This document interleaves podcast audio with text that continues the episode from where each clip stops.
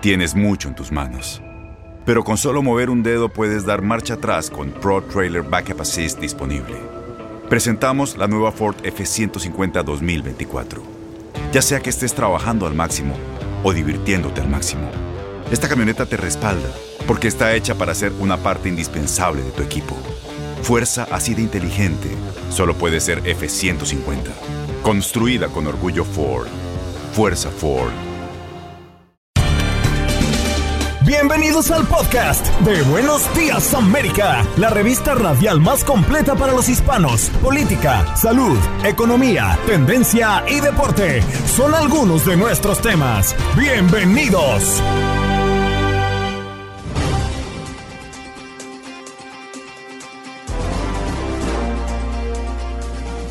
Hoy en Buenos Días América tuvimos la oportunidad, como todos los viernes, de conversar con Janet Rodríguez, periodista, corresponsal de Univisión en Washington, a propósito de lo que ocurre desde la Casa Blanca.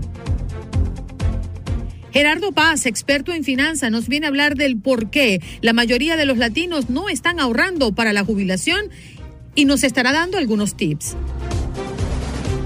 Mayra Jolie, abogada, un cambio en el último uniforme de Hooters en algunos lugares ha llevado a varias meseras de la cadena de restaurantes a compartir sus preocupaciones en la red social TikTok. Ella también trabajó en este lugar y nos cuenta su experiencia. Y en los deportes, Luis Quiñones, hablar del béisbol de las grandes ligas y cómo Albert Pujols ha sacado adelante a los Tigers y qué se espera para la serie esta noche entre los Astros y los Medias Rojas de Boston. Además, Félix Fernández de TUDN nos viene a hablar de la Liga Mexicana y los partidos que usted no se puede perder a través de nuestra pantalla, TUDN y Univisión.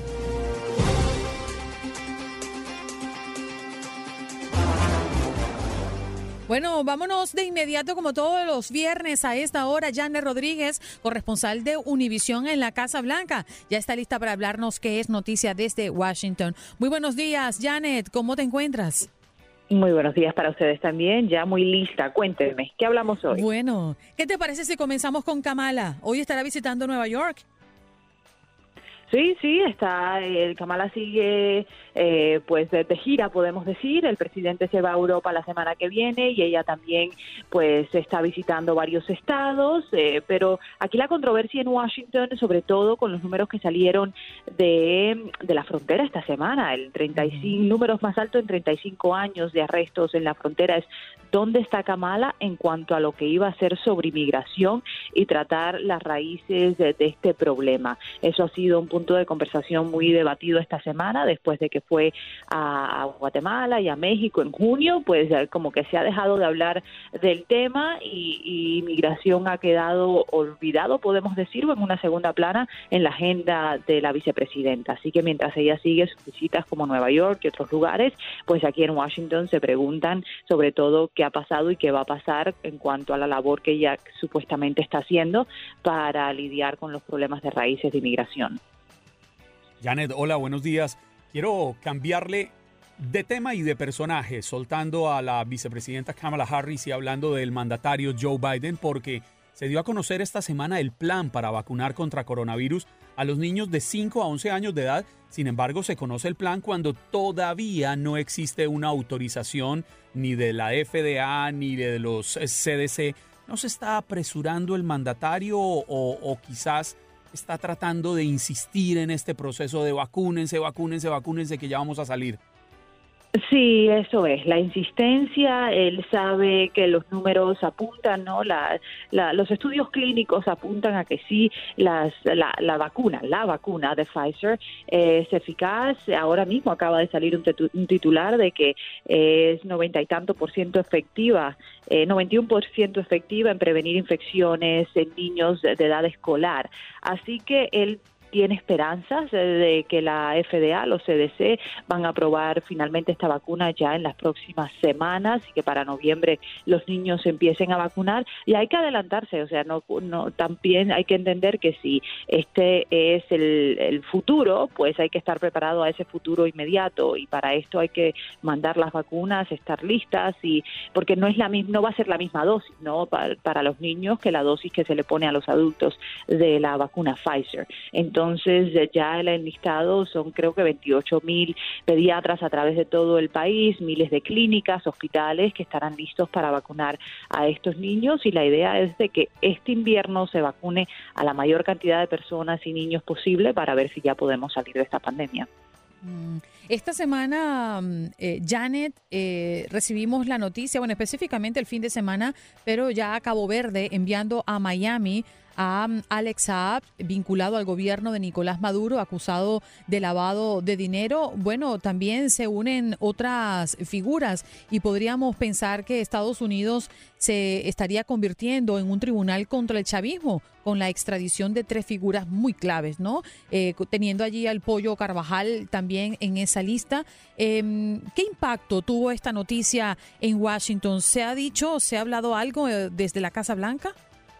Efectivamente, y no, la verdad es que no se ha dicho mucho el secretario de Estado, porque todo esto se trata desde el Departamento de Justicia, el Departamento de Estado eh, está en Colombia, estuvo en Ecuador, así que mientras esto pasaba, el propio secretario de Estado estaba allá en Ecuador hablando sobre, o en contra más bien, eh, del chavismo, sobre la necesidad de restablecer una democracia en Venezuela y demás, así que yo creo que fue un, un esfuerzo en conjunto de que todo se diera al al, mismo tiempo. Y sí, durante la administración del presidente Donald Trump se vio un esfuerzo renovado para tratar de, no quisiéramos decir sacar a, Chávez del poder, pero bueno, eso fueron detrás de detrás de bambalinas ese era el esfuerzo, pero es un esfuerzo que, que estaba eh, desaparecido eh, en, la esfera pública eh, durante estos nueve meses, diez meses del, del gobierno de, del presidente Biden, pero ya ahora sabemos de que no, de que esos esfuerzos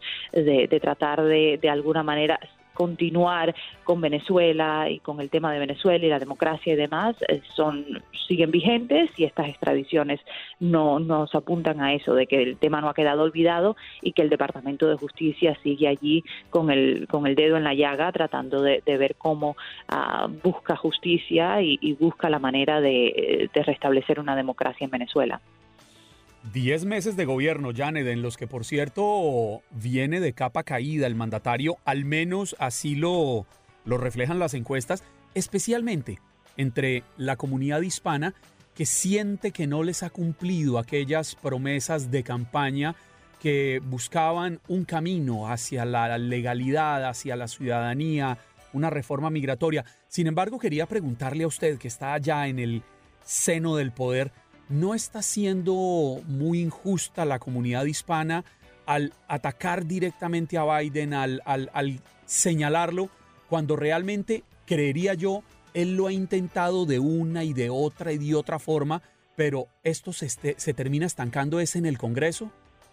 Eh, es un tema muy, muy debatible y la verdad es que se pueden hacer todos esos argumentos, pero el, argumento que hace la comunidad es que estos demócratas, desde el presidente para abajo, los legisladores estatales, legisladores federales y hasta eh, la propia Casa Blanca, hizo campaña en que si todos ellos ganaban el poder, iba a cambiar la cosa, iba a ser una mejoría para, la, para el tema migratorio y todos tienen el poder, aunque sea una mayoría eh, muy muy leve en, en, la Cámara y de apenas un voto en el Senado, pero, pero lo tienen. Y, y la, y, la preocupación es de que si en este momento que tienen esa mayoría no han logrado una reforma migratoria, ¿cómo lo van a hacer si se espera que, que el año 2022, cuando hay elecciones de medio término, pues a lo mejor puedan perder esa mayoría? Pues ¿Y por qué enfocarse en el presidente y la vicepresidenta?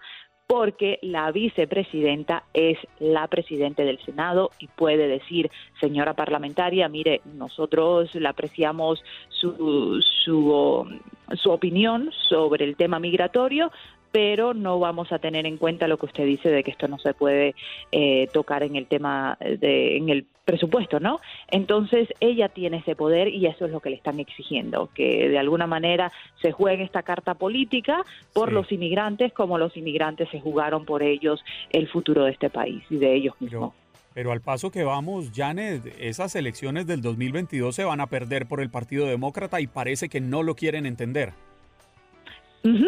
Ah, mira, yo no voy a pronosticar nada de aquí al, do- al 2022, pero lo que sí te puedo decir y lo que estamos viendo, sobre todo aquí en Virginia, que hay elecciones para gobernador ahora en una semana y media, es que los republicanos están invirtiendo mucho dinero para sacar el voto latino, un voto que lograron aumentar con el presidente Trump, porque acuérdense que más latinos votaron por Trump en, en las, en las últimas elecciones que la vez anterior. Y, y están invirtiendo en eso. Y los demócratas no los vemos con tanto entusiasmo en cuanto al voto latino, porque lo creen garantizado. Janet, uno de los temas que también ha ocupado atención nacional ha sido la crisis en la cadena de suministros, ¿no? Y Biden, el presidente, ha estado muy atento de poder apoyar para ampliar horarios de puerto de Los Ángeles, para combatir la inflación y sobre todo porque estamos próximos ya a cerrar un año y vienen las fiestas, ¿no? Eh, la escasez nos está amenazando. Eh, ¿cómo, ¿Cómo toma la Casa Blanca este asunto y si crees que esto va a poder dar marcha mucho más acelerada para cubrir con las expectativas? Sí, mira, yo no diría que nos está amenazando, yo diría que ya en muchas partes del país es real. Ya si uno va a muchos supermercados en varias ciudades del país, se ve la falta de escasez, se ve el aumento en los precios y es una un efecto dominó que está teniendo muchísimo muchísima repercusión a través de todo el país. La Casa Blanca está muy preocupada, es una de las preguntas que surge a diario en la conferencia de prensa, diciéndole nosotros, o sea, preguntando a la Casa Blanca, o sea, ya esto se veía venir desde hace mucho tiempo, ¿por qué se toma acción ahora y no hace dos, tres meses cuando pudo haber mayores medidas de precaución? Estas horas de 24/7 que se han impuesto en varios puertos, incluyendo el de Los Ángeles, se pudo haber hecho desde hace meses para tratar de desembarcar todos esos eh, todos esos botes y contenedores que están allí estancados porque no hay personal. Entonces va a ser una, la verdad que hasta el, propio secretario de Transporte lo reconoce, que va a ser- van a ser unos meses muy de mucho reto de, de transporte y, y- y de tratar de, de- de llevar todas estas cosas que, que se necesitan a través del país para abastecer los supermercados y demás. Y yo creo que sí, que hay que empezar a comprar los regalos de Navidad ya si quieren que lleguen para, para la fecha adecuada. Este año no podemos dejar nada para último minuto. Eso, Janet, eso ¿sabe de qué? comprar los regalos de Navidad ya es una indirecta que Janet nos está enviando a nosotros, Andreina. Ya, dijo, ya. O sea, ya, a ver, que aquí hubo que no está llegando el regalo a Washington. Ya, ese es un compromiso que, que tienes que hacer. Abre la cartera. Janet, qué bueno que mencionaste eso para que Juan Carlos empiece a prepararse. Sí, señor. Una idea, bueno, nada Janet, más lo dejo por ahí. Qué, qué buena idea, porque ese va a ser mi plan de este fin de semana, abocarme para cubrir con, con eso. ¿Comprar porque el regalo de Janet? Eh, Sí, claro. Ah, bueno. O sea, ya acabo de comprometerla. Jane, un abrazo. Siempre es un placer cerrar la semana contigo. A ustedes, pues, feliz fin de semana. Bye. Jane Rodríguez con nosotros.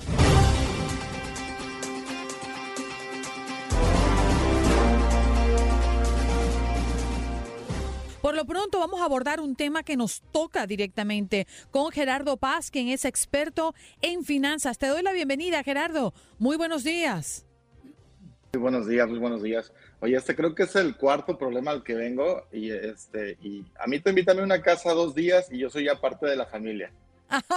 bueno, bien, siéntete de esa forma, sí, Yo- señor. Yo pensé También que, lo creemos. Yo, yo pensé que iba a llegar con buñuelos, pandebonos y empanadas. Porque la familia aporta, Sí, Gerardo. porque uno llega a visitar a la familia y uno llega con algo.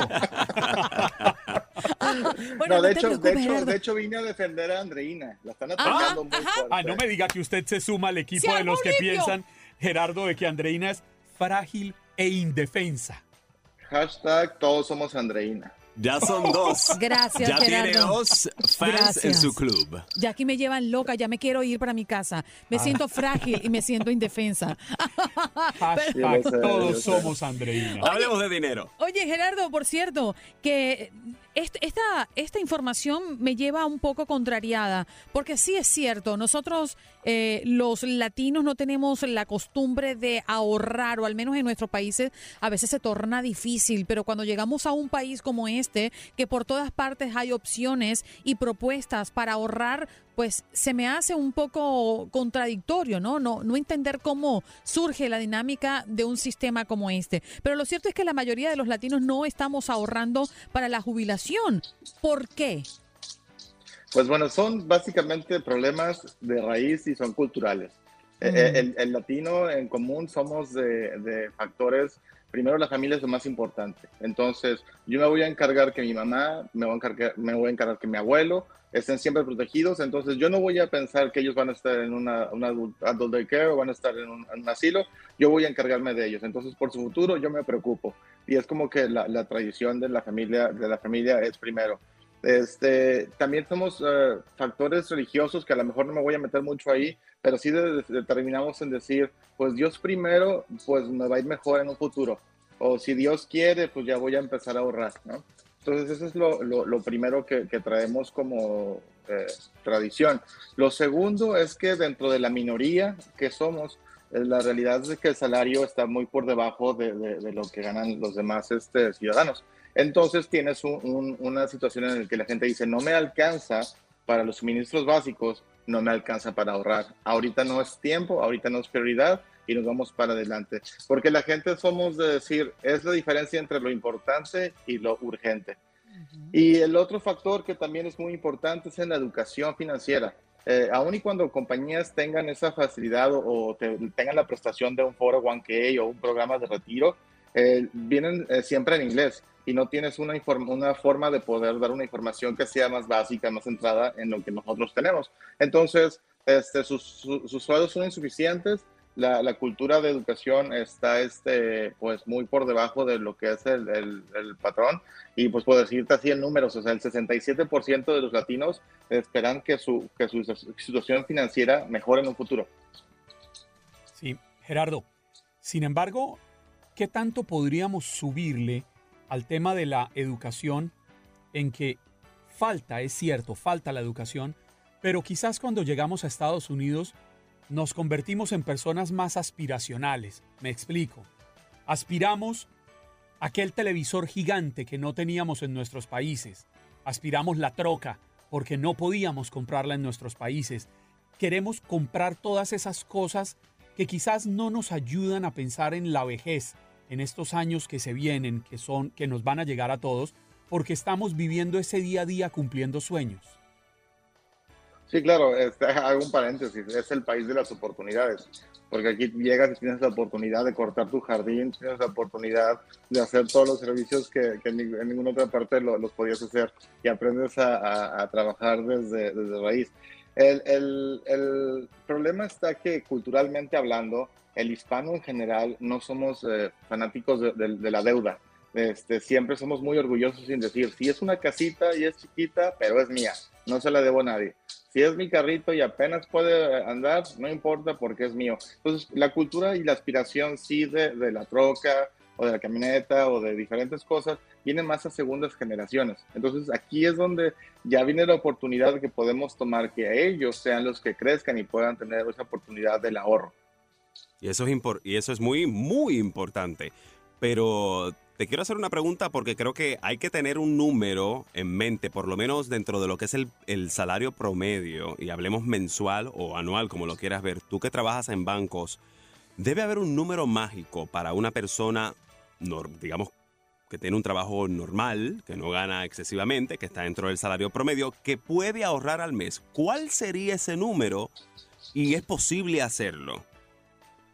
Pues mira, realísticamente hablando, podríamos considerar que un 10% es un buen número de, de, un buen porcentaje para tener un ahorro que no va a ser justamente el con el que tú te vas a jubilar, pero si lo sumas a los diferentes programas de, de, seguro social y de retiro, bueno, es lo que realmente te va a poder ayudar a tener una, una vejez digna. Ahora, y existe el otro lado de la moneda, muchachos, eh, y son los inmigrantes e indocumentados, ¿no? ¿Qué pueden hacer ellos para ahorrar y cómo le qué idea le darías tú para lograr ese ahorro de, para la jubilación? Claro, y eh, ayer justamente platicábamos que ese también es un problema que viene de, raíz.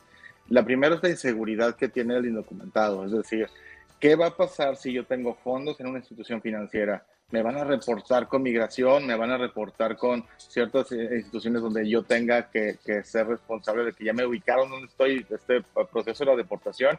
Entonces, uno, las instituciones financieras, ninguna proporciona información a, ninguna agencia, siempre y cuando obviamente no tengas una orden de un juez y cosas que son ya de otro tema. Pero ah, en general no tenemos, hay un, programa de confidencialidad donde tú tienes esto. El segundo es justamente eh, eh, indocumentado por lo general tiene, eh, vive de W2 o, de, no vive de W2, vive de 1099, es decir, la forma en la que tú das un servicio y yo te pago. Entonces, al no tener un programa que una compañía te proteja o un programa de una institución financiera está ahí. Entonces, lo que, lo que recomendamos es dos cosas. Una, acércate a tu consulado. El consulado tiene muchos programas y tiene asociaciones con diferentes instituciones financieras donde te pueden dar esa, esa asesoría. Y dos, una vez que estés en la institución financiera, acércate con ellos, habla con ellos, ve la forma en la que puedes hablar y puedes hacerlo. De entrada, puedes abrir una cuenta con tu ITIN, con el número de impuestos, y ya con tu matrícula consular, si la institución financiera lo acepta, ya te puedes incorporar a la economía y comenzar a hacer ese ahorro que todos buscamos. Afortunadamente, hay que aprovechar también otros programas que, que, tiene el gobierno, como becas para este, hispanos, becas para indocumentados, becas para inmigrantes, donde tienes esa función de que no siempre ahorrar es ganar. También el, no gastar es parte de, ese buen, buen, buen ahorro de retiro.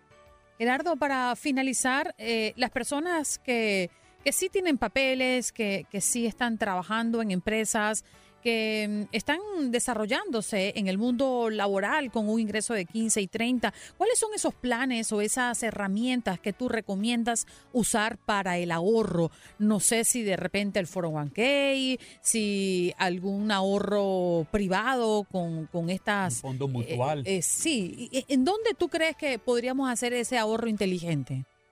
Claro, hay otro factor también bien importante que, es, bueno mencionarlo. Eh, tenemos como hispanos la idea de que si yo voy al banco es porque tengo mucho dinero. Entonces el banquero quiere yo, que yo tenga mucho dinero, entonces es la única forma que voy a poder hacer este, invertir y, tener buena, buena utilidad. No, todos los bancos, este, en función de gente que no tiene un trabajo fijo, es decir, que no tiene, eh, que depende de, de 1099, puede abrir un IRA, un Individual Retirement Account, es una cuenta de retiro individual donde te paga dividendos y puedes abrirla desde, desde 5 dólares. De ahí puedes hacer la apertura de la cuenta y tú hacer una contribución mensual y tienes un máximo de contribución. Ya al cumplir los 65 es cuando tienes este, distribuciones obligatorias, pero abrir una cuenta de retiro, porque mucha gente no tiene el, el 401k. Y, y, aún y cuando tú trabajas en compañía, hay compañías que no ofrecen el 401k, entonces no puedes hacerlo. Entonces lo mejor es no dependamos del seguro social, porque no sabemos cuando nos jubilemos si nos va a tocar algo y, eh, y, tener un fondo de retiro a través de una institución financiera. Acérquense, reitero, eh, consulados, a instituciones financieras, uniones de crédito tienen una facilidad de poder apoyar a toda la gente de, de, bajos recursos o de recursos medios donde eh, podemos hacerlo. Gerardo, ¿dónde pueden ubicarte las personas que quieren pues conversar contigo para que les ayudes con sus finanzas y bueno, particularmente yo te voy a llamar por el tema de la defensa, eso es otro tema. Claro que sí, no, encantado. Sí, no, sí, desde luego. Ya esto voy a hacer todo lo posible por hacer una buena campaña y nos iremos a plantar pronto ahí a Univisión Radio porque ya está la cabina abierta y vamos a hacer todo. Juan Carlos, vamos a estar pendientes. tenemos en la mira, Juan Carlos. Mira, mira, con los, ojitos ahí, tú sabes. ¿Dónde te ubicamos, Gerardo? nosotros estamos en Texas, southtexasfcu.com, es nuestra página. Lleguen, visítenos, este, y te damos toda la información, toda la guía, toda la educación para que podamos hacer este, de ti una persona que tenga esto. Y aparte, cosas que después me gustaría platicar con ustedes es cómo establecer un crédito siendo indocumentado, cómo establecer un crédito siendo estudiante, cómo crecer para empezar a hacer ese sueño americano y hablar lo que Juan Carlos dice, queremos nuestra camionetita. Sí, señor. Eh, sí, ya, troca. quiero ir a abrir una cuenta a Texas. bueno, él es Gerardo Paz, experto en finanzas. Gracias por estar con nosotros nuevamente, Gerardo. Muchísimo gusto, Eric, Reina Juan Carlos, gustazo. Saludos de costa a costa. Seguro. Allí está Gerardo. Oye, hoy vino con todo, vino lúcido Gerardo el día de hoy. Estás escuchando el podcast de Buenos Días América, la revista radial más completa para los hispanos. Escúchanos en las diferentes plataformas: Euforia, Spotify, TuneIn y iHeartRadio. Tu DN Radio. Vivimos tu pasión. Tienes mucho en tus manos, pero con solo mover un dedo puedes dar marcha atrás con Pro Trailer Backup Assist disponible. Presentamos la nueva Ford F150 2024. Ya sea que estés trabajando al máximo o divirtiéndote al máximo, esta camioneta te respalda porque está hecha para ser una parte indispensable de tu equipo. Fuerza así de inteligente solo puede ser F150. Construida con orgullo Ford. Fuerza Ford.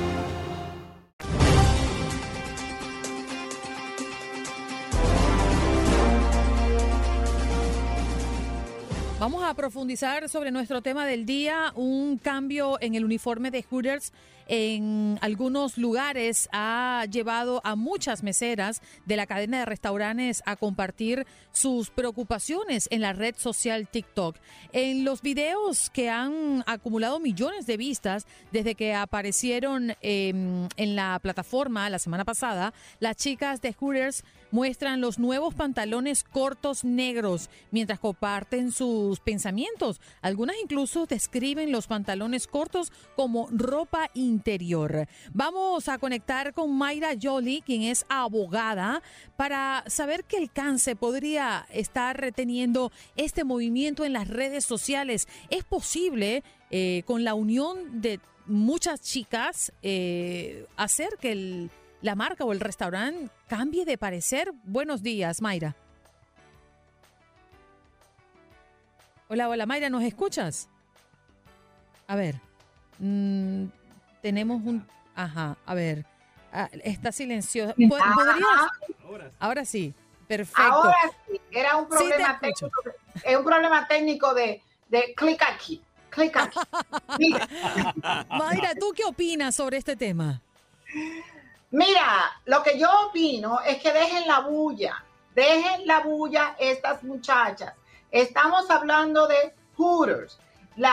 Si ellas están disgustadas, están disgustadas porque el pantaloncito cambió de naranja a negro, probablemente. Pero no se pueden estar disgustando porque el pantaloncito parece ropa interior siempre ha sido ropa interior, siempre ha parecido ropa interior. Y dense cuenta que ellas no se ponen el uniforme solamente a rajatabla, tienen una malla puesta que el mismo Hooters le facilita por un precio módico a las muchachas y, no pueden usar el uniforme así, eh, como montarse en un caballo sin, sin silla. Tienen que ponerse la malla antes de ponerse el uniforme. Así que ellas no están descubiertas. Es solamente una ilusión óptica porque tienen protección bajo el uniforme. So, de manera que el empleado, si ellas no quieren trabajar ahí, no importa, ahí no hay problema. Es cuestión de una empresa privada tiene un uniforme y ellas no entraron ahí y le dijeron, tú vas a usar un vestido largo de, lentejuela y canutillo y de repente lo cambian para, e, e, estos pantaloncitos. Ese ha sido siempre el uniforme desde que yo trabajé ahí. Bueno, yo lo que, lo que he opinado durante toda la mañana referente a este tema es que yo estoy en defensa de las mujeres que no sean cosificadas, ya sea en su lugar de trabajo o en cualquier sitio, ¿no? En cualquier tipo de circunstancias. Eh, y además de eso, se le suma las estadísticas de acoso sexual, no solamente en lugares de trabajo, sino fuera de ellos. Entonces me parece a mí que, hasta cierto punto que esta empresa, por más que sea el, concepto que ellos ofrecen a los clientes y que usted haya entrado a trabajar en esta empresa eh, bajo este ¿no? E, este régimen de trabajo, posiblemente estas condiciones de trabajo, que, que, usted tenga que someterse a que se le siga cortando el pantaloncito, o sea, se le siga poniendo más cortito, tendría que mostrar más carne para que la empresa se siga enriqueciendo. Me parece a mí esto fuera de lugar y además es una provocación y hay que tener en cuenta también, y, me, y, esto escuchen bien, eh, ¿Sería en algún momento responsable este restaurante del que hablamos o cualquiera otro que exponga a sus empleados de esta manera de algún tipo de, violencia que, reciba esta persona que trabaja ahí a causa de, de, verse de la manera que se ven mientras están trabajando? O sea, de exponer su cuerpo como lo están haciendo. Eric, esto es una empresa privada. El trabajo es lo que se llama at will. Ellas no son esclavas, no están obligadas a trabajar ahí. Y cuando ellas entran a trabajar, el, eh, la prueba es ponte el uniforme. Si el uniforme te queda bien, entonces el trabajo es tuyo. Así es que no, no vengan ahora a querer eh, hacer, están haciendo, lo que están haciendo es una propaganda grandísima porque estas muchachas, las que están en TikTok, tal vez ellas no llegaron a ser elegidas para el calendario de Hooters, pero esas niñas que están en TikTok, son las, esas niñas son bellísimas y seguro que tienen un cuerpo espectacular. Entonces ahora quieren, quieren, eh, mira cómo se fueron viral. Entonces, es en relación a la eh, supersexualización de la mujer por razones comerciales o ellas lo están haciendo por, para, para hacerse famosas por razones comerciales. Vamos a ser más serios con eso, porque ahora, al punto que llegan, entonces ya en una ocasión hace años ya querían, querían obligar a Hooters a que empleara hombres también y no estábamos no estábamos tanto en el hoyo como estamos el día de hoy, que no se puede ni siquiera decir buenos días, porque una vez te dicen, tú dices buenos días porque es bueno para ti, porque tú eres blanca. Ya no se puede ni siquiera pensar en eso. El día de hoy quieren acabar con cualquier tipo, cualquier tipo de vestigio caramba, de lo que es la gente ir a pasarla bien, o que pueden estar sujetas a acoso sexual, gran cosa. Eso pasa hasta en la esquina de, la flagre con la, con la 8. Si la flagre hace esquina con la 8. Hasta en esta esquina pasa, en cualquier parte puede pasar. Si una persona, eh, eh, si en mi oficina yo le digo a mi muchacha, aquí se va a usar uniforme, y usted no quiere andar en uniforme, entonces usted no trabaja aquí, punto. Yo no la voy a obligar a que trabaje para mí, pero usted no me va a obligar a que yo la acepte a trabajar aquí, que usted no se quiera poner el uniforme. Si usted quiere venir a mi oficina con un pantaloncito de jures, no la voy a dejar, porque no es el ambiente para eso. Pero si usted quiere ir a jures vestida de saco y corbata, pues entonces usted no puede trabajar en jures. Señores, hay que llamar a las cosas por su nombre. Ahora mismo queremos venir a decir, esto es, eh, estamos super sexualizando y comercializando el cuerpo de la mujer. Espérate, la anatomía y el cuerpo de la mujer. ¿Te acuerdas los tiempos de antes cuando tenían las esculturas y todo eso? La anatomía y el cuerpo de la mujer se glorifica porque es un templo.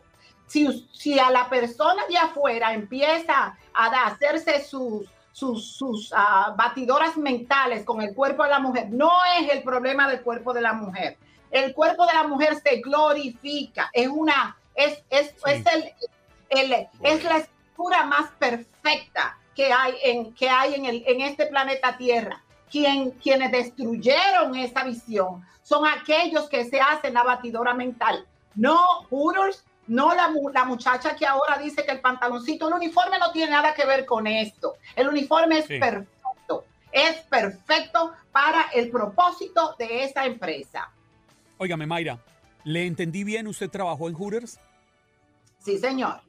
Entonces, eso me lleva a preguntarle, en algún momento el haber usado estos shorts cortos, la blusa ajustada, la inhibió de convertirse en la mujer exitosa, en la profesional que es hoy en día, le causó algún trauma, le impidió desarrollarse eh, como ser humano profesionalmente?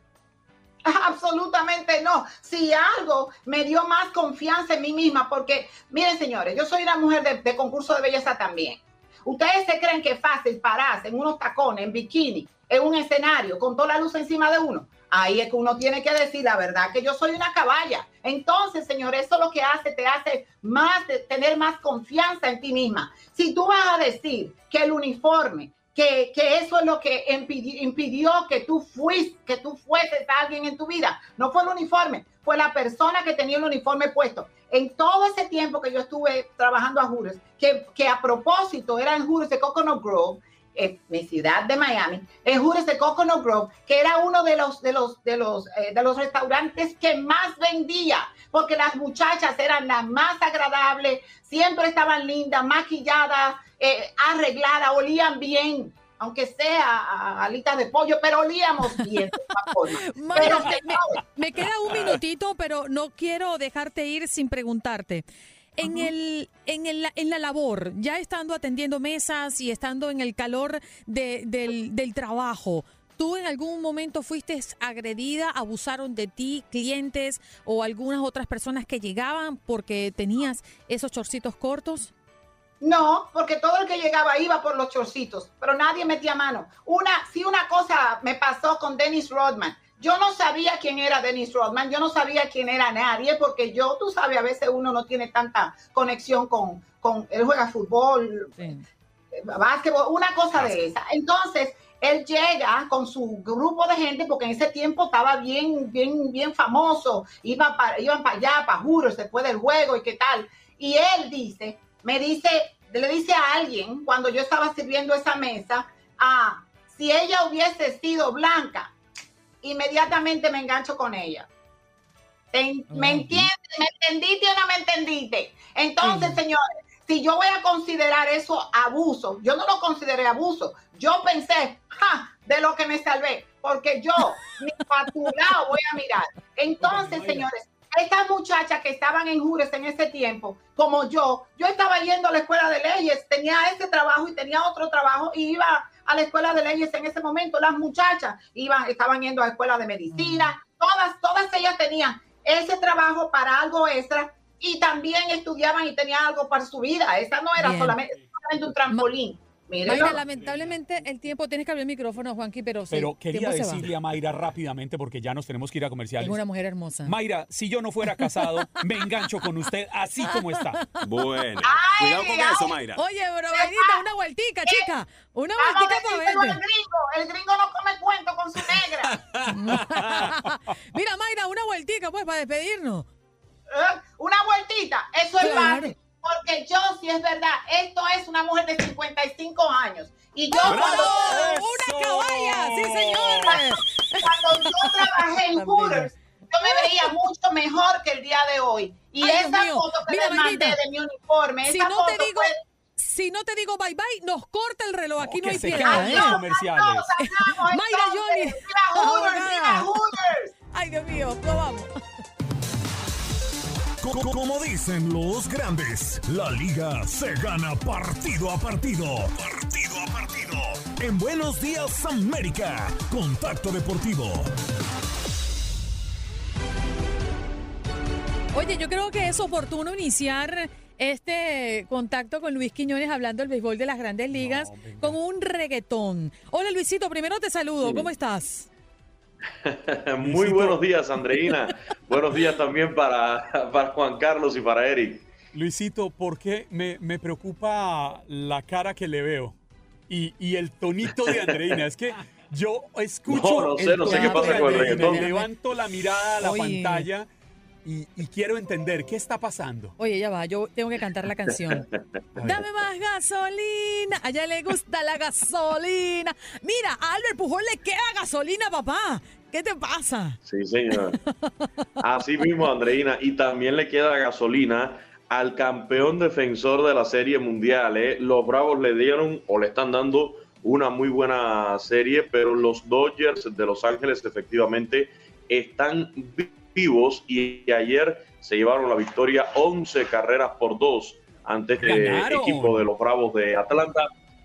Ganaron, ganaron los Dodgers y esto que garantiza que tenemos juego 6 y por qué no un juego 7 que serían en Atlanta mañana. Hoy van a estar viajando los dos equipos rumbo a la ciudad de Atlanta y bueno, mañana a la mañana sábado se estarían enfrentando desde las 5 de la tarde tiempo del este estos dos equipos, Dodgers y Bravos de Atlanta. Lo de ayer, una verdadera locura, sobre todo con dos hombres por el equipo de los Dodgers de Los Ángeles. Hay que mencionar a AJ Pollock con dos honrones en este desafío. AJ Pollock se va del juego eh, con un total de tres imparables en cinco turnos, cuatro carreras impulsadas, tres anotadas, con todo para ser el MVP del juego. Pero apareció un Chris Taylor que se fue de 5-4 con tres honrones. Escucharon bien, tres cuadrangulares de Chris Taylor anoche. Además, impulsó un total de seis carreras a la causa de este equipo de los Dodgers de Los Ángeles. Fueron los dos que se echaron el equipo al hombro ayer desde el punto de vista ofensivo. Por los Bravos había conectado el juego abriendo el desafío Freddy Freeman en la misma primera entrada, pero luego estos muchachones desataron esa ofensiva por los Dodgers. En el picheo le sale bien otra vez al señor Dave Roberts el tema del opener, independientemente de que Joe Kelly aguantó el cuadrangular de Freeman y luego tuvo que salir del juego por molestias. Más tarde se reportaba que tuvo algunas molestias en su brazo, pero bueno, vino Evan Phillips, eh, Alex Besia, Graterol, Training, Neville y otro buen cierre de Kenley Jansen, aunque ayer la verdad no era tan necesario el tener a Kenley Jansen porque había un marcador ya un poco más abultado, pero no quiso casualidad el señor Dave Roberts, sabíamos ser un juego de vida o muerte y se trae al curazoleño a cerrar este juego. Así que victoria ayer de los Dodgers, 11 carreras por dos y como decía Andreina, Albert Pujols le queda gasolina, fue uno de los titulares, ayer estuvo en la primera base el dominicano Albert Pujols, batió de 4-2 con dos carreras anotadas en el juego de ayer. Futuro miembro del Salón de la Fama, eso sin discusión. Luisito, continúa esta serie cuando mañana y hablemos de los Medias Rojas y los Astros que hoy eh, tendrán pelea. Así mismo, Andreina, hoy desde las 8 de la noche, tiempo del este, y por supuesto con transmisión de TUDN Radio, ahí estarán Jesús Acosta y José Luis Nápoles, Medias Rojas de Boston, Astros de Houston, a las 8 de la noche, tiempo del este. Anunciados los abridores, Nathan Eovaldi por los Red Sox, Luis García estará en la nomita por el equipo de los Astros. Recordar que eh, Houston lidera esta serie 3-2, están delante a un triunfo de llevarse precisamente esta serie de campeonato de la Liga Americana, de acceder a la Serie Mundial, pero ayer en Desde el Diamante varios fanáticos de los Astros nos llamaban y el sentimiento es que no hay confianza, que van a ir a estos juegos, tienen todas a su favor ahí en el Minute Maid Park como locales, pero bueno, no hay confianza. De ganar hoy el equipo de Boston, mañana sábado tendríamos juego 7. Si gana Houston hoy, ya van a la Serie Mundial. Pero si gana Boston, mañana el juego 7 sería a las 8 de la noche, tiempo del este. Después, eh, por supuesto, ya corridito, terminando el de los Dodgers. Lo más probable es que termine un poco más tarde el de los Dodgers y después arranque el de Boston en contra de los Astros de Houston. Oye, Luisito, después de, que, perdón que le, recuerde esto a Luis, ¿no? Pero, hoy, ¿qué pasó? es que cuando usted habla de recordar es que usted va con el bate levantado contra la cabeza de Luis. Después que se le eliminaron a los gigantes de San Francisco, yo no le pregunté a él a quién le da el boleto a la Serie Mundial. A los Dodgers. En la serie vamos a comenzar con los Medias Rojas de Boston y los Astros. ¿A quién se le da? Veo favorito para llegar a la Serie Mundial a los Astros y a los Bravos de Atlanta. Así, así me voy, Andreina. ¿Bravos? Ah, perdón. ¿A los Dodgers? A los Bravos. Eh, ah, doy la Serie Mundial eh, clasificando eh, los Astros y los Bravos de Atlanta. Me voy, me voy con esos dos equipos hasta la Serie Mundial, aunque bueno, sabemos y hay que mencionarlo, todo el mundo quisiera una Serie Mundial Dodgers Astros. Creo que le haría muy bien al béisbol porque le daría la oportunidad a ese equipo de los Astros de tomar revancha de lo que pasó en el 2017. Sería una serie mundial con mucho morbo, despertaría otra vez el interés. Déjeme decirle que la gente que nos llama desde el Diamante, desde Houston, no le gusta para nada a los fanáticos de la ciudad de Houston que se siga con este tema del robo de señas, que le reclamen al equipo, que ya eso ya pasó. Los fanáticos de otros equipos no se lo perdonan. Si, si yo lo estoy entendiendo bien, los Dodgers, ¿usted los ve fuera? Sí, para mí ya. Entonces, entonces pudiera haber un juego 7. Pueden ganar mañana, pero contundente, Él sí fue contundente y claro. A ver si usted tiene los pantalones de decírselo en la cara de Tel Colato, que acaba de entrar. Y ella está con los Dodgers. A ver, a ver cómo enfrenta usted la ira santa de Tel Colato. Esperamos a que entre y se lo repetimos, pero los Dodgers, los Dodgers están fuera que entre Tel. Vamos a ver cómo es ese temita que los Dodgers están fuera, a ver qué piensa Tel Colato. A ver qué está por aquí Tel, vamos a ver. Ahí está. Ah, ahí tiene Tel. ¿Usted estaba escuchando a, Luis Quiñones? Yo estaba Se acabó para los Dodgers. Y yo sé que él habla desde, desde el dolor de la eliminación de los gigantes. yo también pienso lo mismo. Él todavía, exactamente, él aún sangra por la herida, entonces lo que sucede es que sí, San Luisito tiene razón en el sentido de que ayer era ya al borde del precipicio. Ese, es así como que, Luisito, salude, invite, le invite una, una cerveza al que le quitó la novia. O sea, es algo así como eso. O sea, no, no, no existe. eso. Exactamente. ¿Cierto? Me Así gustó, viene eso de, siendo. me gustó eso de él sangra por la herida, porque además lo está diciendo Etel Colato, que es una conocedora. Y fíjense, mañana, mañana en el juego 6 van a ganar los Dodgers. Vamos a tener juego 7. Mañana va Max Scherzer por los Dodgers y Ian Anderson por los Bravos. Son los que están anunciados en Atlanta. Mañana ganan los Dodgers, pero el domingo en el juego 7 se lo llevan los Bravos. Toma, Chango, tu banana. Luisito, gracias por estar con nosotros. Un abrazo, espero que la pases bonito este El fin de semana. El lunes este, vamos a hacer Ay, cuentas. ¿El el lunes? el recuento Ah, de los daños. Ah, Etel, Etel, usted puede, Aquí nos decirle a Luis, encontramos. usted puede decirle a Luis Quiñones un, un refrán muy popular colombiano. Arrieros somos y en el camino igualamos las cargas. Así que Luis ¿Qué es Quiñones, el lunes nos vemos en el camino, le dice Etel Colato. Aquí vamos a estar. Bueno, Luisito con nosotros, qué maravilla. Luis Quiñones, pues hablando de pelota acá en el Buenos Días América.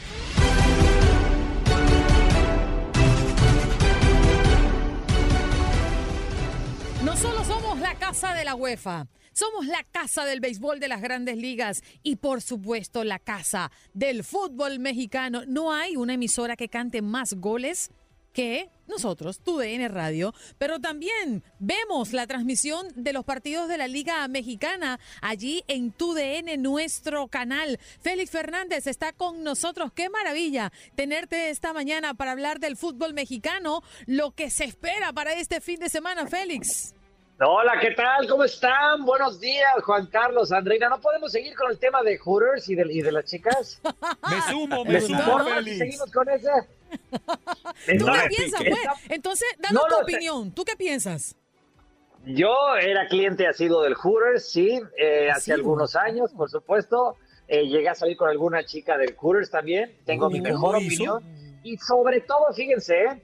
Eh, en, en República Deportiva, el show para el que yo sigo trabajando dentro de, de Univisión, eh, varias de las senadoras que eran un clásico de la República Deportiva, justamente trabajaban en, en Hooters y, y salieron de, de ahí.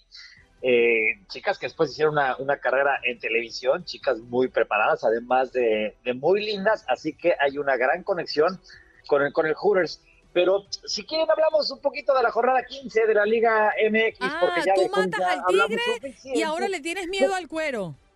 Pues es que, bueno, ¿quieres seguimos hablando de eso, No, no, Andreina? no, no, no. Tranquila, no te quiero Pero meter en problemas. ¿eh? Déjelo, déjelo. Ya, ya sé quién fue la que mató al tigre y se asustó. Además, además, Félix, porque Andreina hace más o menos 40 minutos, una hora, aseguró que en solidaridad con las jovencitas de Hooters, ella se iría a un local de estos en Chorcito Caliente a comer. Bien, bien. Por favor, me avisan dónde y cuándo, porque sería un muy Mira. buen momento para regresar al Hooters. Ay, Dios mío. Mira, Félix, tenemos un par de partidos atractivos en la Liga Mexicana este fin de Sí. semana. El América frente a Tigres y Guadalajara, Guadalajara ante Cruz Azul.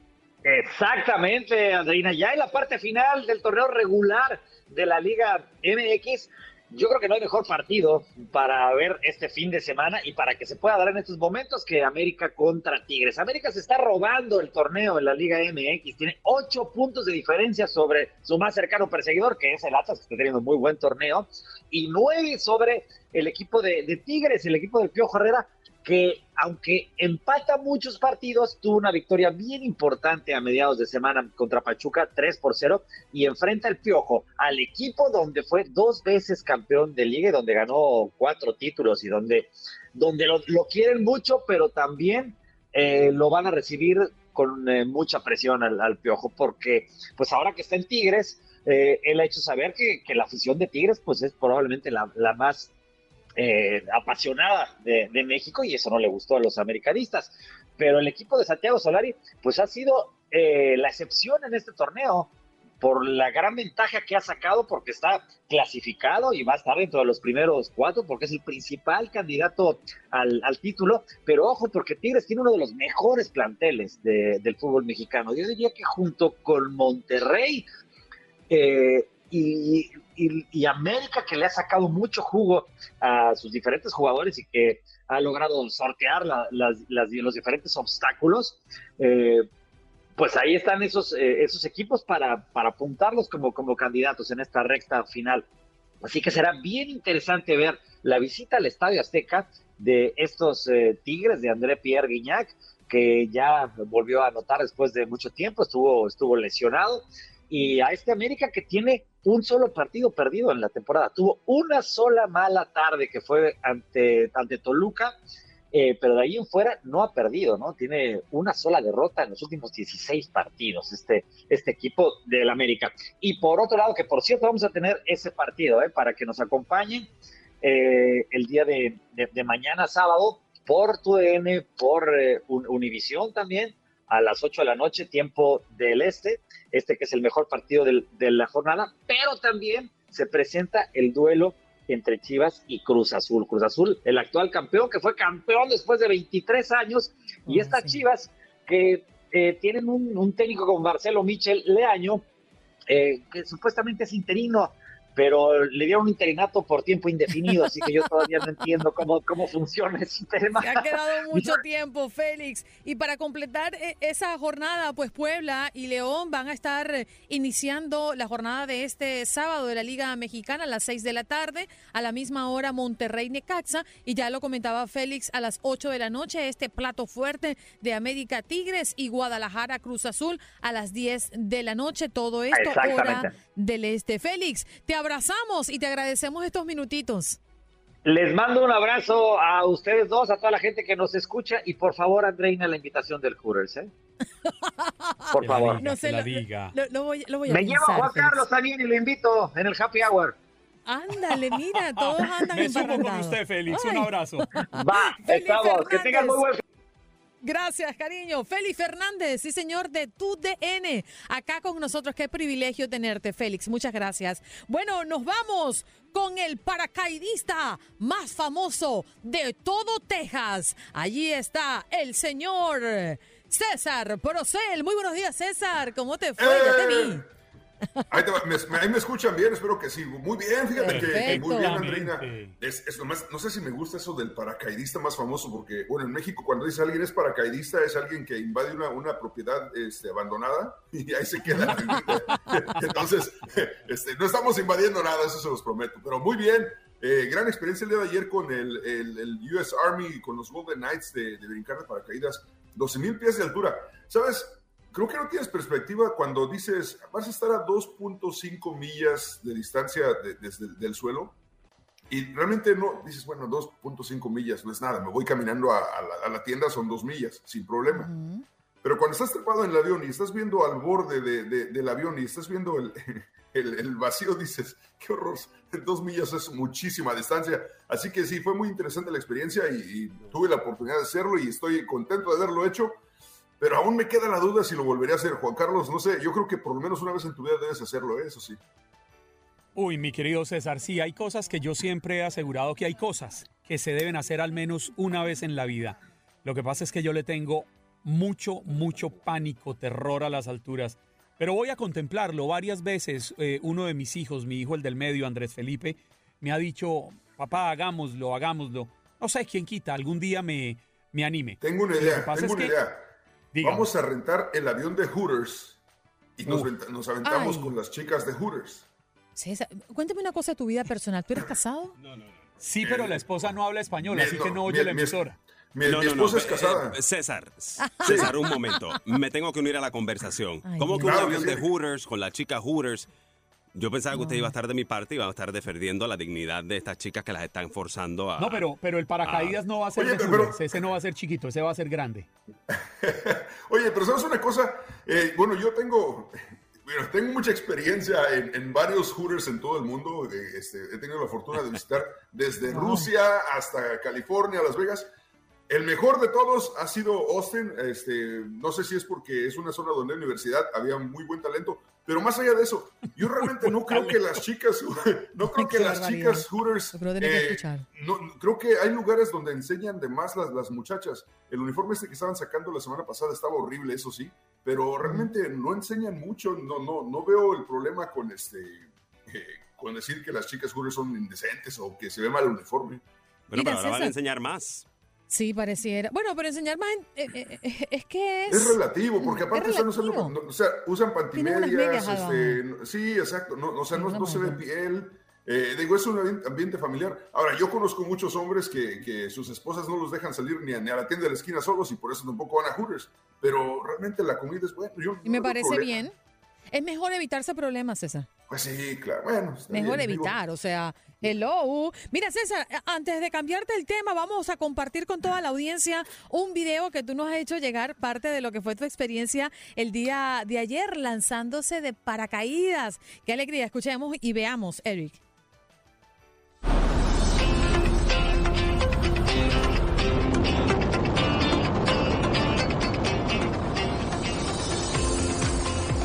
Ahí estamos viendo para los que están en la radio un poco del recorrido de César Procel en su experiencia de lanzarse de paracaídas. ¡Wow! Las imágenes son extraordinarias. De hecho, a mí lo que más me impresionó de César, porque vi el, el video completo, es que después que aterriza, el hombre se para y habla como si estuviese justamente, pues no sé, descansado, relajado la verdad es que a mí me impresionó es su capacidad de control de cámara. Y por supuesto, eh, César, tu mm, voluntad por lanzarse es espectacular. qué belleza, qué belleza. Sí, ahí lo tenemos. Oye, César, la verdad es que me inspiraste. Creo que me dio muchísimas ganas de hacerlo. Hágalo. Por lo menos una vez en tu vida tienes que hacerlo. Eh, eh, honestamente, toman tantas precauciones, Andrea, por, Andreina, perdón, que por ejemplo, eh, el paracaídas en sí son dos paracaídas. Uno por si se descompone y el otro por si el primero se descompuso. Ya se descompuso el segundo ya te tocaba, ¿verdad?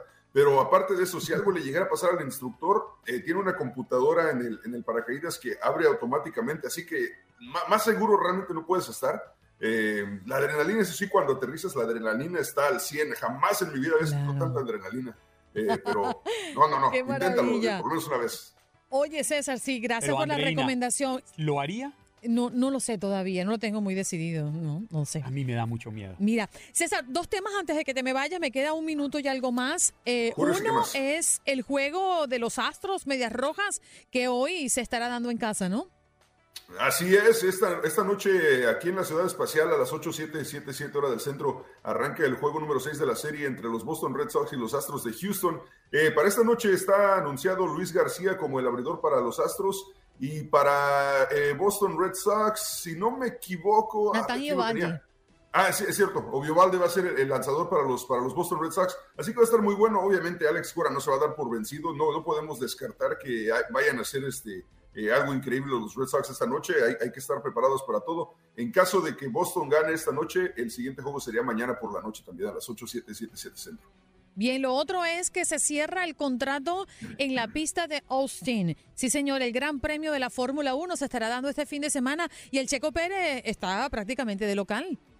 Así es, eh, tanta, tanta audiencia mexicana aquí en, eh, en Texas para Fórmula 1. Es increíble, yo, yo, no sabía que había tanta afición a la Fórmula 1 por parte de la gente eh, latinoamericana en, Estados Unidos. Y hace algunos meses que empecé a hablar sobre la Fórmula 1 en, el programa de Encanchados y, y, la gente está como que prendida todos los, todos los días. Oye, ¿qué pasó con esto? Oye, ¿cómo quedó Checo Pérez? Los viernes y sábados es cómo calificó, en qué número va a ir, cómo sale y la gente está emocionada porque ahora pueden ir aquí de Houston a Austin, son prácticamente dos horas y media así que pueden ir a los boletos de Fórmula 1. Juan Carlos, digo, si, si, quieres patrocinar este, algún boleto, solamente cuestan unos 400 dólares. Yo sé que tú tienes dinero.